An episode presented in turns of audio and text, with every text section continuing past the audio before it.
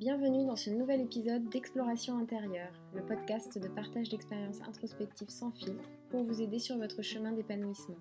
Je suis Pauline Legrand, entrepreneur, conférencière, yogini et coach, et après six ans d'exploration, j'ai créé ce podcast pour vous raconter chaque mercredi mes découvertes ou celles de mes invités et vous présenter les outils concrets qui nous ont aidés, vous dévoiler nos challenges, nos prises de conscience et nos évolutions. Tout ça en toute transparence pour vous inspirer à cheminer vous aussi vers une vie plus libre et alignée à vos aspirations profondes.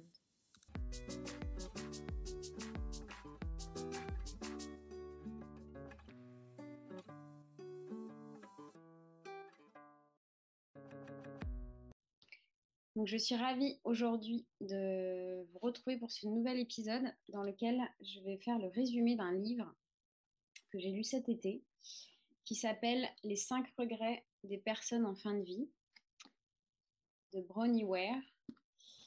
Et c'est un livre qui m'a beaucoup touchée euh, parce que vous allez voir, on y trouve euh, beaucoup de références à la philosophie du yoga et au concept de développement personnel en général. Euh, donc, attention, spoiler, je vais raconter exactement tout ce qui se passe dans le, dans le livre et euh, les fameux cinq regrets du coup que l'auteur, l'autrice a, a, mis en relief.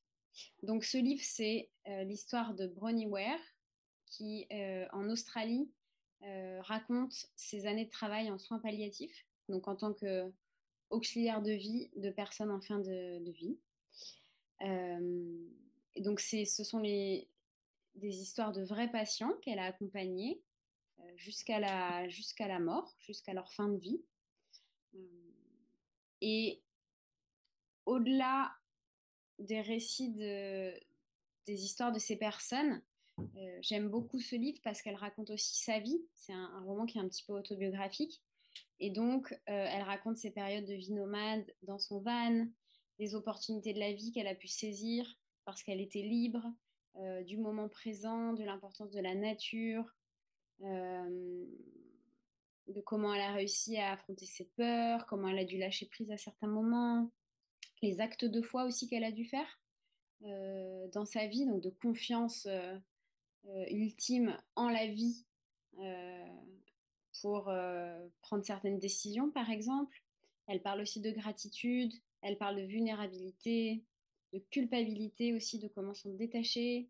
elle parle de moments où elle fait un jeûne. Enfin voilà, plein de choses qui, moi, me parlent, puisque c'est des choses que j'ai expérimentées aussi. Et, et, c'est pour ça aussi que j'ai beaucoup aimé ce livre. Donc si vous me suivez, si vous suivez mes aventures, et si ça vous parle, je pense que euh, ce livre va aussi vous parler. Donc j'aurais commencé avec une citation qu'elle a d'un passage qu'elle a écrit au tout début du livre euh, et qui dit Notre société, sous-entendu occidentale, a exclu la mort comme pour démentir son existence. Ce déni laisse la, la personne mourante ainsi que la famille ou les amis totalement désarmés devant une chose qui est pourtant inévitable. Nous allons tous mourir, mais au lieu de reconnaître la réalité de la mort, nous cherchons à la dissimuler. C'est comme si nous essayions de nous convaincre que l'expression loin des yeux, loin du cœur fonctionne véritablement. Si nous sommes capables de faire face à notre mort inévitable et de l'accepter honnêtement avant qu'elle ne survienne, nous pouvons alors modifier nos priorités avant qu'il ne soit trop tard. Donc peut-être avant de parler des cinq regrets, je vais dire quelques mots sur la mort, parce qu'effectivement, moi je suis d'accord avec euh, ce que l'autrice dit, à savoir que notre société occidentale a complètement euh, mis la mort de côté et c'est devenu même un tabou. Euh, c'est quelque chose dont moi-même je n'avais pas vraiment je, je, que j'ai pas vraiment euh, touché de près, puisque j'ai pas eu vraiment de, à part mes grands-parents, mais sinon il n'y a pas eu de décès euh, de personnes très proches euh, autour de moi. Et, et, du coup, c'est quelque chose auquel j'avais jamais vraiment pensé. enfin, jusqu'à que pendant une formation de yoga nidra que j'ai fait pendant, pendant deux ans sur Marseille, donc yoga nidra et philosophie du yoga, on ait un module sur la mort justement. Et que en yoga nidra, donc en état de conscience modifié, dans un état qui est entre l'éveil et le sommeil, on aille faire des visualisations et des méditations sur ce thème de la mort. visualiser son enterrement, par exemple, des choses comme ça. Se connecter à sa lignée, aux personnes qui sont, qui sont décédées de notre famille, etc. Donc c'est un module que j'ai pas beaucoup travaillé, pour être honnête, je l'ai pas beaucoup pratiqué. et, je compte le faire d'autant plus depuis que j'ai lu ce bouquin. Parce qu'effectivement, ce n'est pas un sujet qui est facile. Il y a toujours cette grande question de qu'est-ce qu'il y a après la mort, etc. Mais si vous avez écouté euh, l'épisode 2 du podcast sur la philosophie du yoga et la philosophie Samkhya, vous verrez que euh, moi, suivant la philosophie du yoga, j'ai cette croyance euh, en la réincarnation et en la mort du corps physique qui n'est pas une fin en soi, puisque l'âme se désincarne, mais elle est toujours là. Euh, et elle va juste retrouver sa place euh, dans la réalité supérieure qui est, qui est au-dessus de nous. Voilà, donc en fait, d'avoir cette vision-là, de lire aussi ce bouquin, de faire ces méditations profondes sur la mort, etc., ça m'a beaucoup aidé à, détabouiser, je ne sais pas si on peut dire ça, en tout cas à rendre cette étape de la vie moins tabou, de pouvoir vraiment bah, accepter que c'est une, véritable étape qui est inévitable en plus. Alors ça ne veut pas dire que si demain on m'annonce une maladie en stade terminal, que je vais bien le vivre, c'est pas ça. pour autant, j'ai l'impression d'avoir moins peur de ce moment de ma vie, qui peut arriver demain ou dans 50 ans. Hein ou plus. Et il y a quelque chose du coup qui s'apaise quand on, travaille là-dessus, sur ces questions-là, quand on se renseigne, etc. En tout cas, il y, a, quelque chose qui, chez moi, est apaisé. voilà. donc peut-être maintenant, je vais passer aux cinq regrets. Donc, je, je, je, vais parler des, donc, des cinq regrets que l'autrice a, a vu les cinq regrets principaux qu'elle a constatés chez les gens qu'elle a accompagnés. Euh, et elle en avait fait cinq chapitres. Et puis entre ces chapitres-là, il y a d'autres chapitres qui concernent, comme je disais au début, le lâcher-prise, la gratitude, etc., l'importance de l'environnement, etc. Donc j'en parlerai un petit peu après. Mais je vais déjà commencer avec les cinq regrets. Donc le premier regret, c'est je regrette de ne pas avoir eu le courage de mener une vie en restant fidèle à moi-même, plutôt que la vie que les autres attendaient de moi.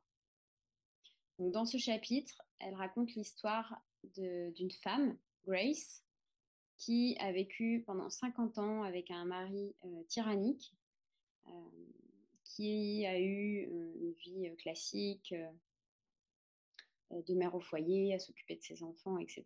Et qui, quand son mari a finalement été admis en maison de retraite, donc ils ne vivaient plus ensemble, a été hyper soulagée. Euh, et la chose qui est triste dans la vie de cette femme, c'est que ce soulagement a été de courte durée parce que quelques mois après, euh, on lui a diagnostiqué une maladie en phase terminale. Et l'ironie du sort, c'est que cette maladie, elle était due au tabagisme passif qu'elle a subi toute sa vie de son mari. Voilà, donc non seulement il était tyrannique, mais en plus, euh, son tabagisme euh, à outrance euh, a, eu pour conséquence une maladie chez cette femme. Donc cette femme qui rêvait de voyage, qui rêvait d'une vie simple, qui rêvait de voilà de juste d'être heureuse en fait et d'être libre, et ben a été gâchée par le fait que elle était avec dans ce mariage coincée dans ce mariage qui était non seulement pas un mariage heureux mais en plus un mariage toxique pour elle. Et elle raconte dans ce, dans ce chapitre que bah, elle aurait aimé avoir le courage, ou, ne serait-ce que l'idée en fait de, de, quitter ce mariage et la possibilité aussi, parce qu'à l'époque c'était aussi sûrement moins facile, de, de, quitter, de quitter ce mariage et de mener vraiment la vie qui lui ressemblait et dont elle avait besoin. Dans le titre, il y a vraiment ne pas avoir eu le courage de mener une vie en restant fidèle à soi-même. Et hum, du coup, j'ai envie de, faire le parallèle avec euh, le développement personnel euh, et, le fait de se sentir libre, parce que si vous me suivez, vous savez que la liberté, c'est la valeur qui est la plus importante pour moi. Et c'est vrai que cette liberté, elle arrive pas toute seule, elle demande, elle me demande, elle nous demande aux personnes qui sont dans la même démarche euh, un certain courage, euh, c'est-à-dire, par exemple, euh, pour illustrer avec des histoires personnelles, le courage d'avoir quitté mon CDI à Paris il y a six ans, le courage de d'oser dormir toute seule dans mon van dans la forêt quand je suis en vadrouille, le courage de voyager seule, par exemple, etc., etc.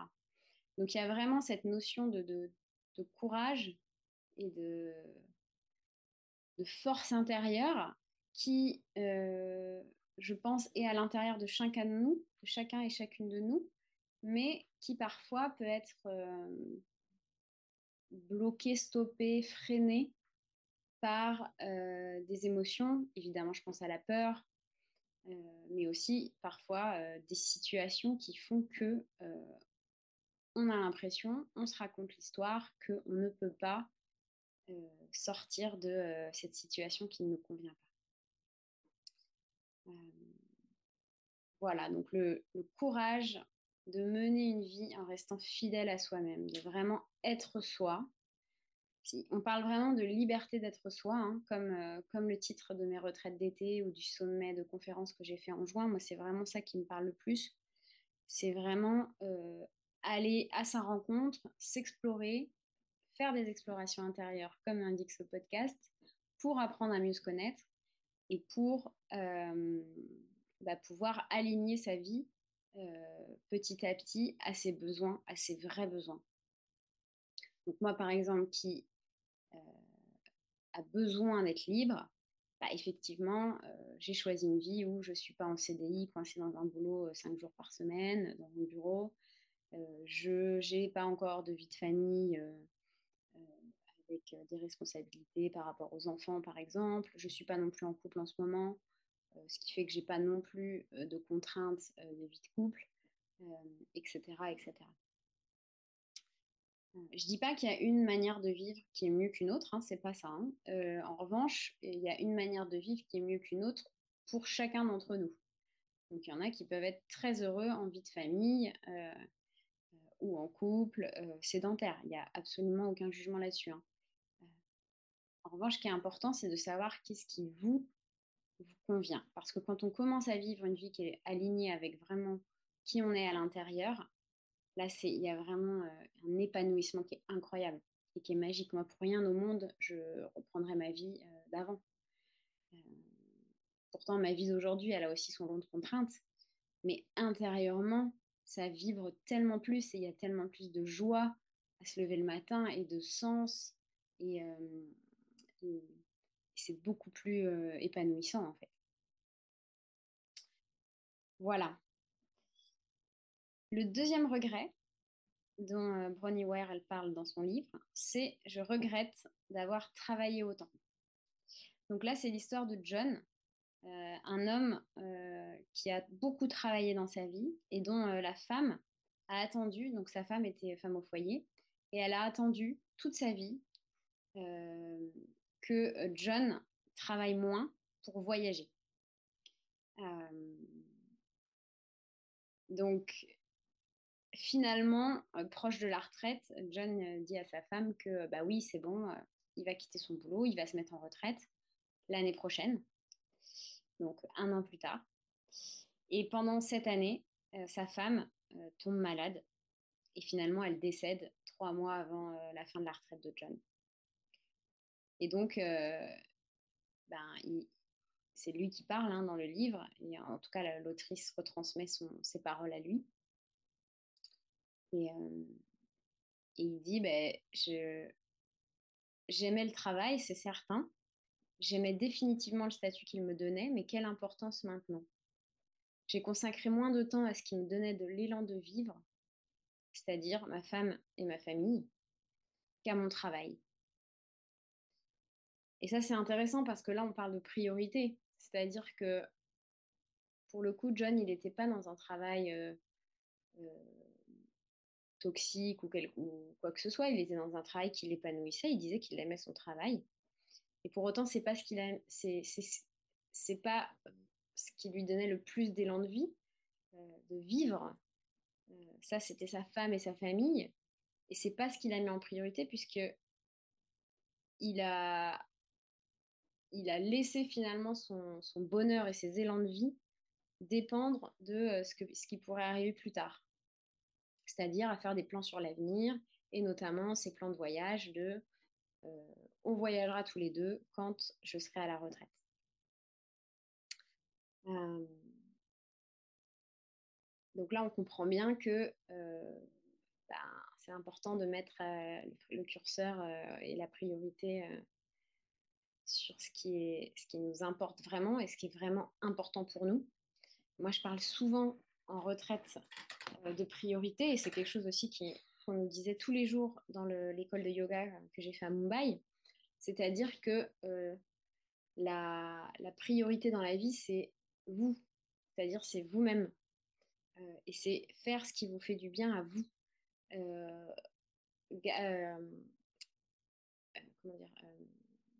suivre vos élans de vie. Donc là, bien sûr que le travail, ça apportait visiblement une certaine joie, à John, sauf que, a priori, sa famille lui en apportait davantage et qu'il ne lui aura pas consacré de temps. Et ça, c'est dommage. Il parle euh, dans le, livre de course au toujours plus, de besoin d'être reconnu pour ses réussites, pour ses biens, pour les biens matériels qu'on a réussi à acheter.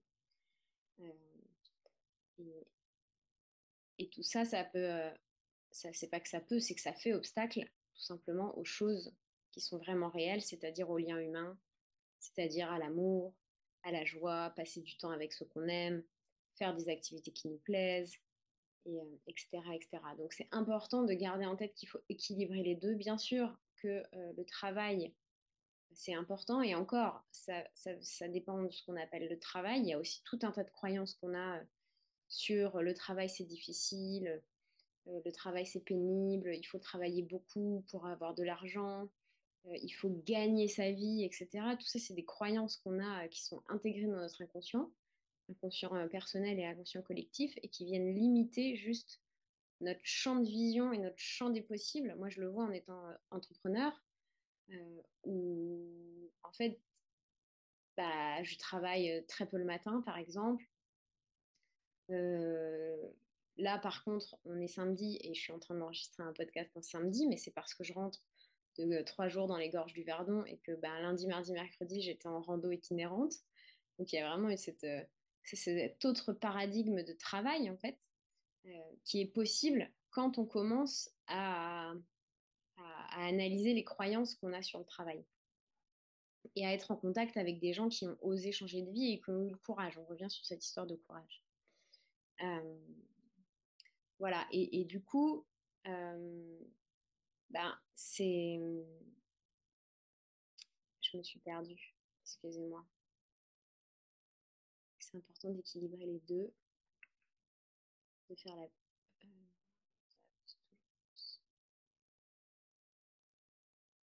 Bon, peut-être que j'arriverai à couper cette séquence, peut-être pas, on verra au montage. en tout cas, euh, bah, je ne retrouve plus ce que je voulais dire.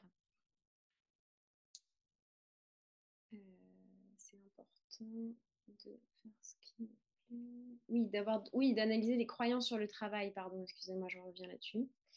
Euh, et, et, voilà, et, que le, finalement, le travail, gagner sa vie, etc., bien sûr que c'est important puisqu'on vit dans une société qui est économique et pour laquelle on a besoin d'argent, ne serait-ce que pour survivre, avoir un toit, boire et manger. mais c'est pas l'important en fait. Moi, j'avais, avant de découvrir le yoga, toujours cette question, mais depuis toute petite, de mais qu'est-ce qu'on est venu faire sur Terre en fait? Qu'est-ce qu'on fout là? Euh, qu'est-ce, enfin, pour moi, c'était impossible euh, mentalement, euh, intellectuellement, qu'on soit venu s'incarner, maintenant je peux utiliser ce mot-là que je n'avais pas à l'époque, sur Terre, pour se lever, aller travailler 5 jours sur 7 et avoir deux semaines de vacances par an, ou 5 semaines en France parce qu'on a de la chance. pour moi, c'est pas ça en fait le sens de la vie, c'est pas pour ça qu'on est là. Donc au-delà du travail et de gagner sa vie, puisqu'on est dans cette société-là aujourd'hui en 2023, il y a d'autres choses en fait. Et c'est ce que dit John dans ce chapitre, quand il parle de choses réelles, comme passer du temps avec ceux que nous aimons, faire des activités qui nous plaisent, etc. etc. Donc ça, c'est important aussi de, garder ça en tête, d'observer dans notre vie quel est l'équilibre, quelle est la part du travail euh, dans notre vie par rapport au reste. Et qu'est-ce que ça nous apporte surtout de travailler versus de faire le reste. Voilà, le troisième regret, c'est je regrette de ne pas avoir eu le courage d'exprimer mes sentiments. Donc ça, c'est intéressant aussi parce que là, on parle de vulnérabilité, on parle d'exprimer euh, à l'extérieur ce qui nous anime à l'intérieur. Euh, et moi, je trouve ça justement hyper courageux, c'est exactement ce qu'il dit dans le titre, euh, de, de, réussir à se montrer vulnérable parce que ça veut dire déjà que bah, on a observé et on sait ce qui nous traverse. On, on, a appris à identifier nos émotions, on sait les nommer par exemple, on sait ce que ça nous fait à l'intérieur du corps en termes de sensations physiques. Et en plus, on a le courage euh, d'exprimer ça à l'extérieur. Donc là, on parle du chakra de la gorge, hein, de, l'expression de qui on est, de ce qui nous anime à l'extérieur. Le chakra de la gorge, on l'appelle la, porte de la libération. Je ferai un podcast sur les chakras d'ailleurs.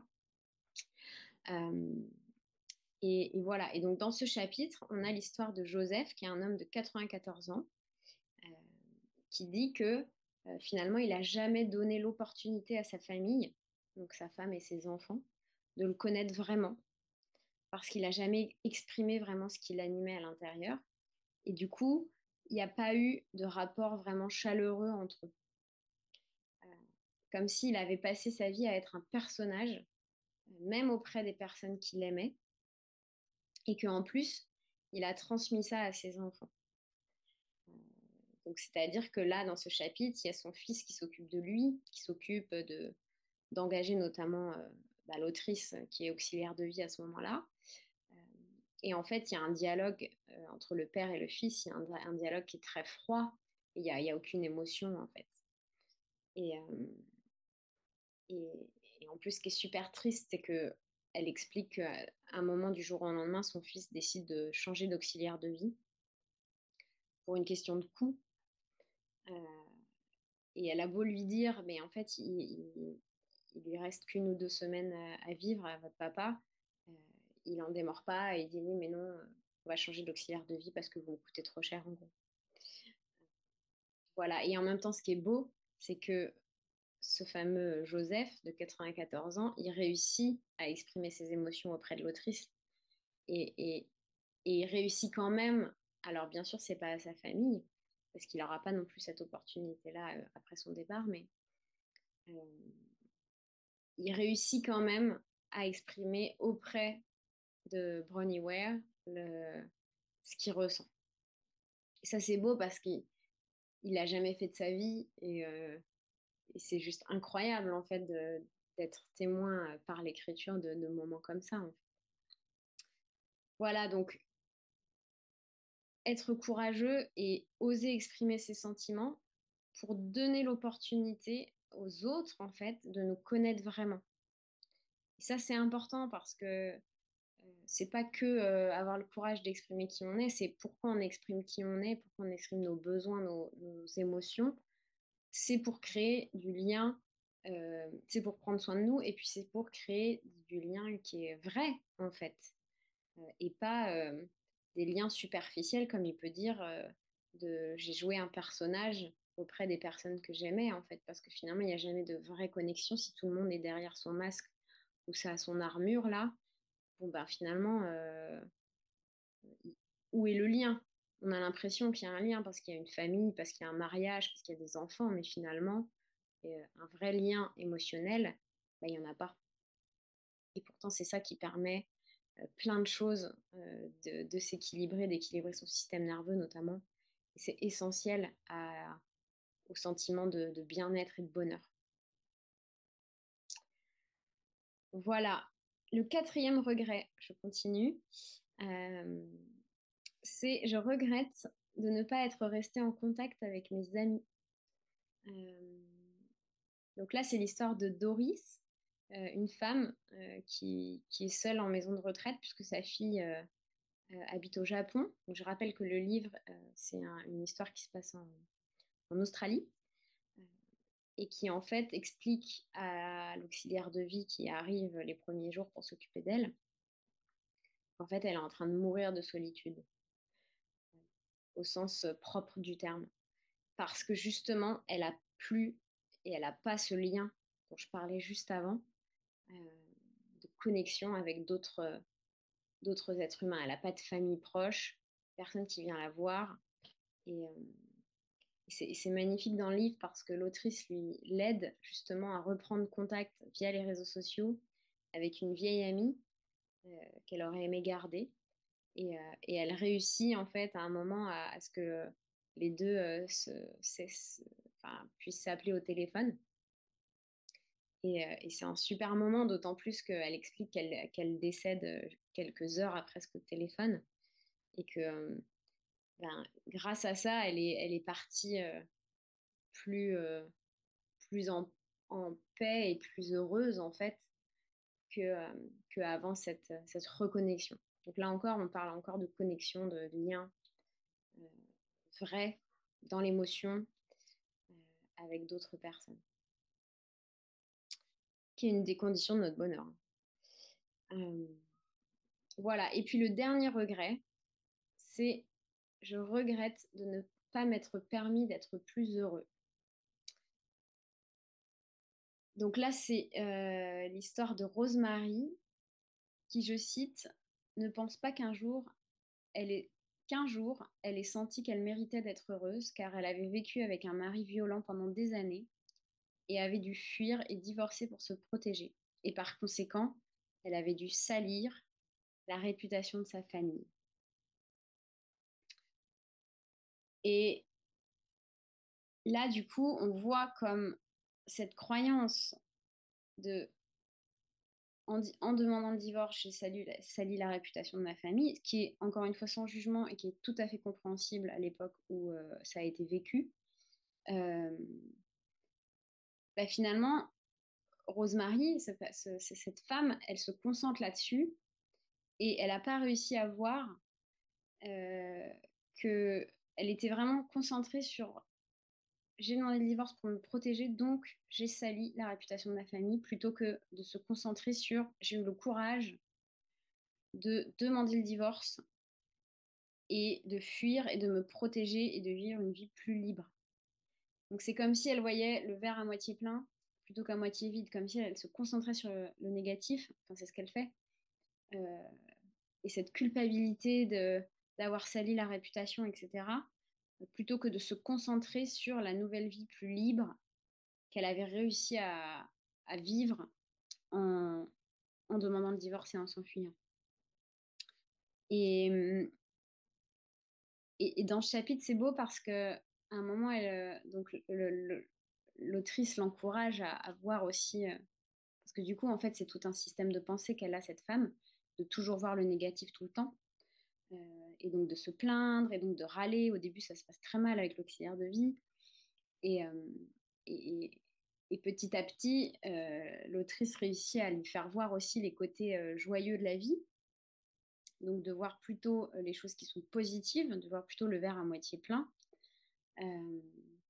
et, et, à un moment, elle, finit par dire, je commence à aimer qui je suis ces jours-ci, ce côté plus lumineux de moi. Donc comme si elle, euh, elle défocusait, elle se déconcentrait du côté négatifs, des actions qu'elle avait considérées comme étant négatives, de ses actions, euh, et qu'elle avait réussi à se focaliser sur les choses plus positives et les parts plus lumineuses d'elle. Et ça, c'est magnifique à lire parce que du coup, c'est, c'est vraiment ce qui se passe. Moi, ça m'a beaucoup parlé parce que j'ai, euh, j'avais vraiment ce fonctionnement de pensée quand je suis arrivée à Mumbai avant ma formation de yoga, de, pensée très négative.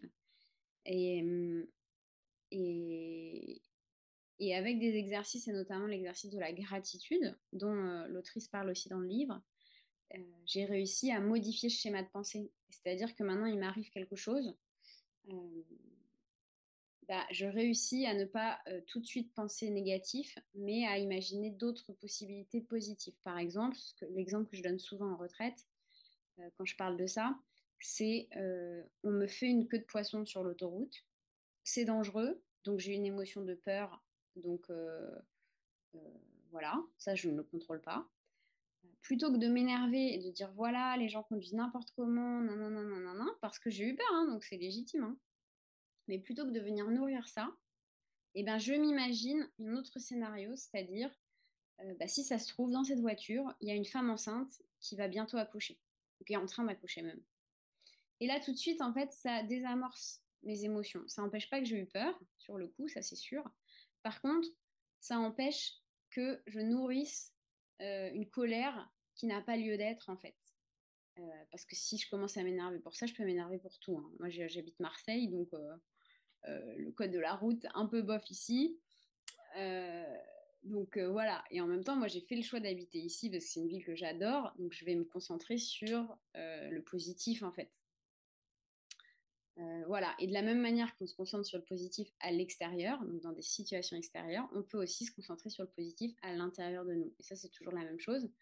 Euh, on passe notre vie à euh, voir nos défauts et à faire l'impasse sur nos qualités. Ou par exemple, on se met devant la glace et là, on se dit Ah bah voilà, là, j'ai un bouton, là, j'ai grossi, ça se voit là, nan, nan, nan, Plutôt que de se dire Ah, ben euh, j'aime bien mon nez, euh, je sais pas, mes cheveux sont bien coiffés aujourd'hui, etc., etc. Ça, c'est un fonctionnement qui est, euh, qui est pas instinctif, mais qui est habituel chez l'être humain. C'est toujours de se concentrer sur le négatif, d'imaginer le pire scénario. Et c'est vraiment un travail intérieur de, de, de, switcher ça et de penser en positif. Mais le, les bienfaits que ça apporte au quotidien, parce que c'est vraiment au quotidien, parce que ça, ça évite en fait tout un tas d'émotions donc ça évite tout un tas de réactions physiologiques aussi, d'hormones du stress qui se libèrent, etc. Euh, et c'est euh, donc c'est vraiment ça change la vie, ça change la vie la pensée positive. Voilà, c'est le pouvoir de la pensée positive, hein, c'est ça là où je veux en venir. Euh, sur tous les plans en fait, c'est bon pour tout, le corps physique, le corps émotionnel, le corps mental, énergétique aussi évidemment. Donc donc voilà, et si je reprends euh, le titre du cinquième regret, je ne regrette de ne pas m'être permis d'être plus heureux. Il y a vraiment cette histoire de s'autoriser, de se permettre. Euh, donc quand on a identifié ça, euh, identifier les comportements qu'on a et qui ne, nous font pas du bien, des comportements même inconscients, hein, et ben de, parce que pourquoi on arrive à observer ça, pourquoi on arrive à les identifier? Parce qu'on on s'observe, c'est tout ça le travail du yoga, c'est vraiment d'être dans l'observation et de prendre conscience de ce qui se passe. Euh, et bien là, on peut euh, transformer. Mais tant qu'on n'a pas vraiment pris conscience, euh, ben, c'est pas possible de transformer quelque chose qui n'existe pas, tout simplement. Voilà, donc s'autoriser, se dire que oui, c'est possible d'être plus heureux, que c'est accessible vraiment à tout le monde. Il y a des outils, en fait que ce soit le yoga ou autre chose. Il y a plein d'outils. Voilà pour les cinq regrets. Donc si je récapitule, je regrette de ne pas avoir eu le courage de mener une vie en restant fidèle à moi-même plutôt que la vie que les autres attendaient de moi. Je regrette d'avoir travaillé autant. Je regrette de ne pas avoir eu le courage d'exprimer mes sentiments. Je regrette de ne pas être restée en contact avec mes amis. Et je regrette de ne pas m'être permis d'être plus heureux. Et je trouve que ce qui ressort, c'est vraiment le courage et l'autorisation, l'autorisation intérieure. Voilà, et puis pour finir, je voudrais parler aussi d'un chapitre que j'ai beaucoup aimé. Donc il y en a plein hein, sur la gratitude, le lâcher prise et tout ça, mais il y en a un particulièrement que j'ai, qui m'a parlé, c'est celui qui s'appelle Produit de notre environnement. donc ça, c'est l'histoire d'un homme qui a moins de 40 ans et qui tombe malade et qui se retrouve dans un établissement de soins. Et du coup, il se retrouve dans cet établissement et d'abord il est soulagé parce que du coup, bah, il est plus, sa famille n'a plus besoin de s'occuper de lui au quotidien, donc il est plus, il se considère plus comme un poids pour sa famille. Et en même temps, il est jeune, donc il, arrive quand même à égayer la vie des autres pensionnaires qui sont plus âgés et tout ça. Mais l'autrice le voit en fait petit à petit dépérir parce que bah, parce qu'il est entouré de gens qui sont âgés, parce qu'il est entouré de gens qui décèdent, parce que les couleurs, par exemple, de, cet établissement de soins sont ternes, il n'y a pas de, couleurs vives sur les murs, etc.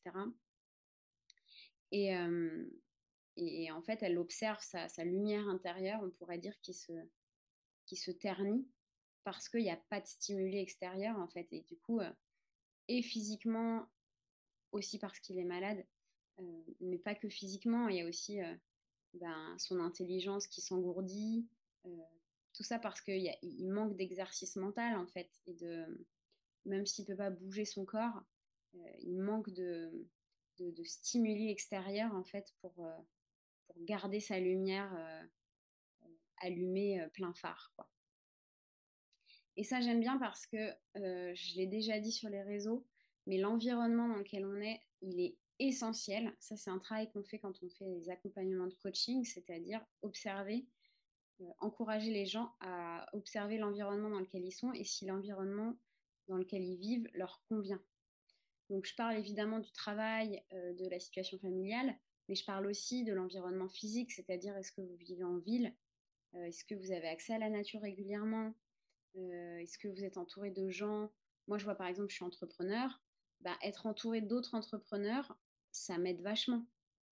Euh, et ça me manque d'ailleurs de ne pas être plus en contact avec d'autres entrepreneurs. Parce qu'on n'a pas les mêmes centres de. N'a pas les mêmes façons de, travailler, en fait, tout simplement. Et moi, je peux parler de ma vie entrepreneuriale à des amis qui sont euh, dans une vie plus classique en CDI. Bah, bien sûr qu'ils font l'effort de me comprendre et tout ça parce que ce sont mes amis. Mais je, vois bien qu'ils ne sont pas. Euh, confrontés aux mêmes problématiques que moi dans ma vie professionnelle. Et donc, bah forcément, on se comprend quand même un peu moins, même si on fait l'effort parce qu'on s'aime et parce qu'on est amis.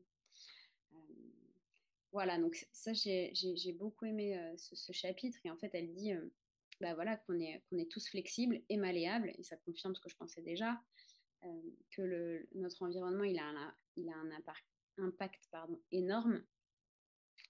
Et, d'autant plus quand on a une, vie plus, éveillée, plus consciente, où ben, moi, par exemple, je suis ravie, par exemple, que le mercredi matin, il y a un marché bio en bas de chez moi.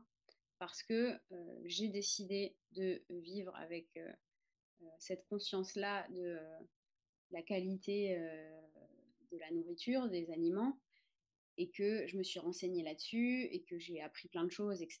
Et que maintenant, c'est hors de question pour moi de ne pas manger bio, et frais, en fait, et de cuisiner. Donc, le fait qu'il y ait dans mon environnement euh, cette nourriture-là qui soit accessible, bah, ça change tout, en fait. Euh, voilà. Un autre exemple, moi, je je vis pas dans la nature parce que j'ai déjà essayé de vivre dans la nature, sauf que je me suis sentie très isolée, en fait, à la campagne et que moi j'ai besoin quand même d'avoir une vie sociale et de sentir la vie autour de moi. Donc là, à l'inverse, je suis au cœur de Marseille. Donc rien à voir. Pour autant, je vois bien que mon besoin de nature, il est toujours là, comme je pense la plupart des êtres humains, enfin tous les êtres humains d'ailleurs, je peux le dire. Et donc, bah, j'ai choisi Marseille aussi parce qu'il y a la mer, que je peux aller me baigner en 10 minutes à vélo, que je peux aller dans les calanques en 30 minutes de voiture, et que finalement, toutes les semaines, j'ai mes chaussures de rando aux pieds et je, suis connectée à la nature, ou je suis dans l'eau. Euh, voilà. Donc, c'est pas forcément euh, la caricature de euh, si on vit en ville, on est déconnecté, par exemple. C'est ça que je voulais nuancer. Voilà. Et je vais finir avec une citation avec deux citations que l'autrice euh, a écrites à la fin du livre. donc elle nous dit Ayant été témoin de tous les regrets qu'ils avaient partagés, j'étais déterminée à ne pas vouloir ressentir la même chose quand viendrait la fin de ma propre vie. Il était hors de question d'avoir reçu ce cadeau de sagesse et de ne pas en tirer les leçons. La paix qu'a trouvée chacune de ces chères personnes avant de mourir est maintenant à votre disposition, sans que vous soyez obligé d'attendre votre dernière heure. Vous avez le choix de changer votre vie, d'être courageux et de vivre en harmonie avec votre cœur. Une vie qui vous verra mourir sans regret.